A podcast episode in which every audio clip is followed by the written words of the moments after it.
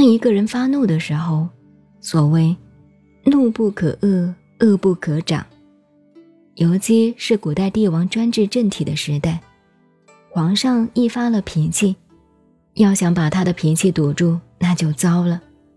他的脾气反而发得更大，不能堵的，只能顺其势，取则全，转个弯把它化掉就好了。这是说。身为大臣，做人家的干部，尤其是做高级干部，必须要善于运用的道理。历史上这些故事多得很。我们再看第三个：周朝，春秋时代的齐景公，在齐桓公之后，也是历史上的一位明主。他拥有历史上第一流政治家。晏子、晏婴当宰相。当时有一个人得罪了齐景公，齐景公大发脾气，抓来绑在殿下，要把这个人一节一节的砍掉。古代的肢解是手脚四肢、头脑身体一节一节的分开，非常残酷。同时，齐景公还下命令。谁都不可以见阻这件事。如果有人要见阻，便要同样的肢解。皇帝所讲的话就是法律。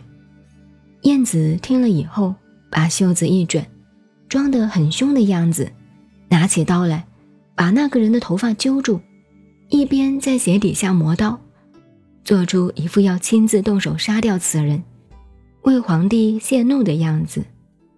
然后慢慢的仰起头来，向坐在上面发脾气的景公问道：“报告皇上，我看了半天很难下手，好像历史上记载，尧舜禹汤文王等这些明王圣主，要肢解杀人时，没有说明应该先砍哪一部分才对。请问皇上，对此人应该先从哪里砍起？”才能做到像尧舜一样的杀得好呢？齐景公听了晏子的话，立刻警觉，自己如果要做一个明王圣主，又怎么可以用此残酷的方法杀人呢？所以对晏子说：“好了，放掉他，我错了。”这又是举责权的另一章。燕子当时为什么不跪下来求情，说：“皇上，这个人做的事与军国大计没有关系，只是犯了一点小罪，使你万岁爷生气，这不是公罪，私罪只打两百下屁股就好了，何必杀他呢？”如果燕子是这样的为他求情，那就糟了，可能火上浇油，此人非死不可。他为什么抢先拿刀，要亲自充当刽子手的样子？因为怕景公左右有些莫名其妙的人，听到主上要杀人，拿起刀来就砍，这个人就没命了。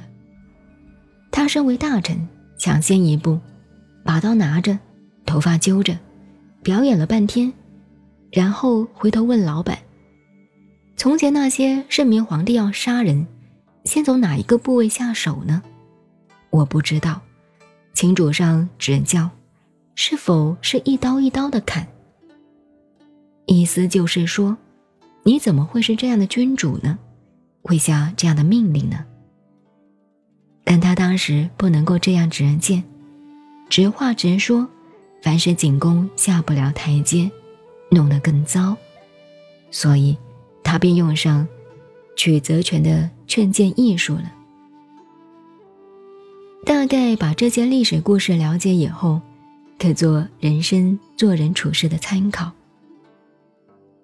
世间有很多事情都是如此，即使家庭骨肉之间、朋友之道，也是一样。人非修学不可，读了书要学以致用。